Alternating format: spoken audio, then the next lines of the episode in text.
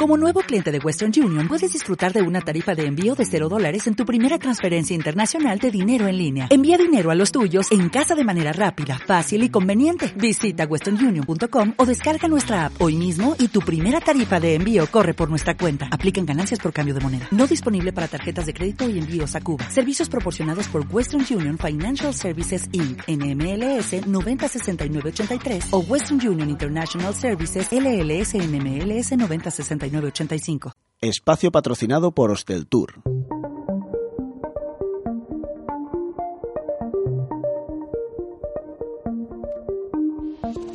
Apuntes para el turismo. En el programa de esta semana de Apuntes para el Turismo analizamos las preferencias de compra de viajes de la generación Z, repasamos las banderas negras de nuestro litoral, os avisamos de las nuevas restricciones en el equipaje de mano de vuelos a Estados Unidos y viajamos a Córdoba. Comenzamos.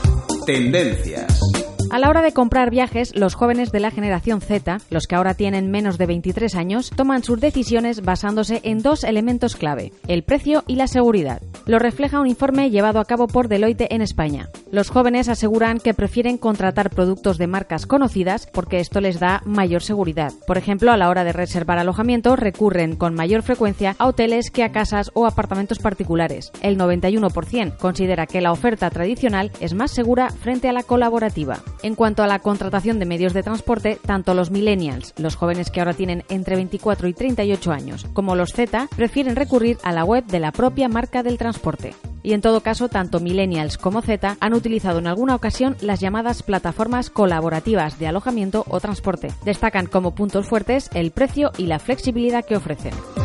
Vuelos. Si no teníamos suficiente con las restricciones a la hora de transportar líquidos en el equipaje de mano en los vuelos, ahora además habrá que hacer lo propio con las sustancias en polvo. Desde el pasado sábado 30 de junio, la Administración de Seguridad en el Transporte exige que en los vuelos internacionales directos a Estados Unidos los pasajeros no pueden transportar en su equipaje de mano sustancias en polvo con volúmenes superiores a 350 mililitros. Estos deberán ir en el equipaje facturado. La nueva normativa se ha comenzado a aplicar al mismo tiempo en Australia y Nueva Zelanda. La aerolínea Emirates también se ha unido a esta medida. Los productos que pueden incluirse en esta categoría son cosméticos, café, especias, polvos para bebé y mezcla de proteínas. La fórmula para bebés, la medicina y los restos humanos cremados están exentos de exámenes secundarios. La pólvora permanece prohibida en todo el equipaje facturado y de mano. De momento en España esta medida se aplicará en los vuelos de salida a los Estados Unidos desde los aeropuertos de Madrid, Barajas, Barcelona y Málaga. Banderas negras. Ecologistas en Acción ha presentado su informe anual Banderas Negras 2018, que identifica las playas españolas en las que se dan casos de contaminación y de mala gestión ambiental. En total, 48 banderas negras se han repartido por los casi 8.000 kilómetros de costa. Destacan los casos de vertidos de aguas residuales y mala depuración junto a zonas industriales. En el listado repiten algunos casos de banderas negras de años anteriores, como la ampliación del puerto de Melilla, la mala gestión del Mar Menor en Murcia, el proyecto del puerto de Bilbao o las problemáticas de la ría de Huelva. El informe hace hincapié en que el valor ecológico de nuestro litoral se ha convertido en un escenario económico para las administraciones desde hace décadas, lo cual ha deteriorado el entorno costero, además de generar una pérdida incalculable de valores humanos, sociales y culturales asociados a estos lugares. Destino a Córdoba.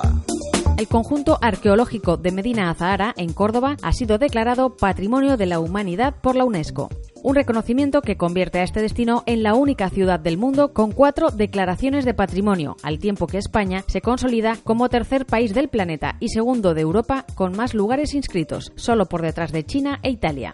La ciudad andaluza se prepara ya para una avalancha de visitantes. Solo de enero a mayo, Medina Zara incrementó sus visitas en un 12% tras incluirse como candidata a dicha distinción. Medina Zara fue ordenada a construir por Abderramán III entre los años 936 y 976 como ciudad para aglutinar las labores administrativas y residenciales del califato. Hoy en día el yacimiento permite observar un urbanismo de tipo califal temprano que no está distorsionado por otros desarrollos tardíos. Con sus 113 hectáreas de superficie Medina Azara es el mayor conjunto arqueológico de toda España y ahora también Patrimonio de la Humanidad por la UNESCO.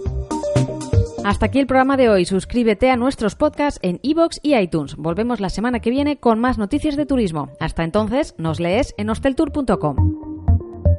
Espacio patrocinado por Hosteltour.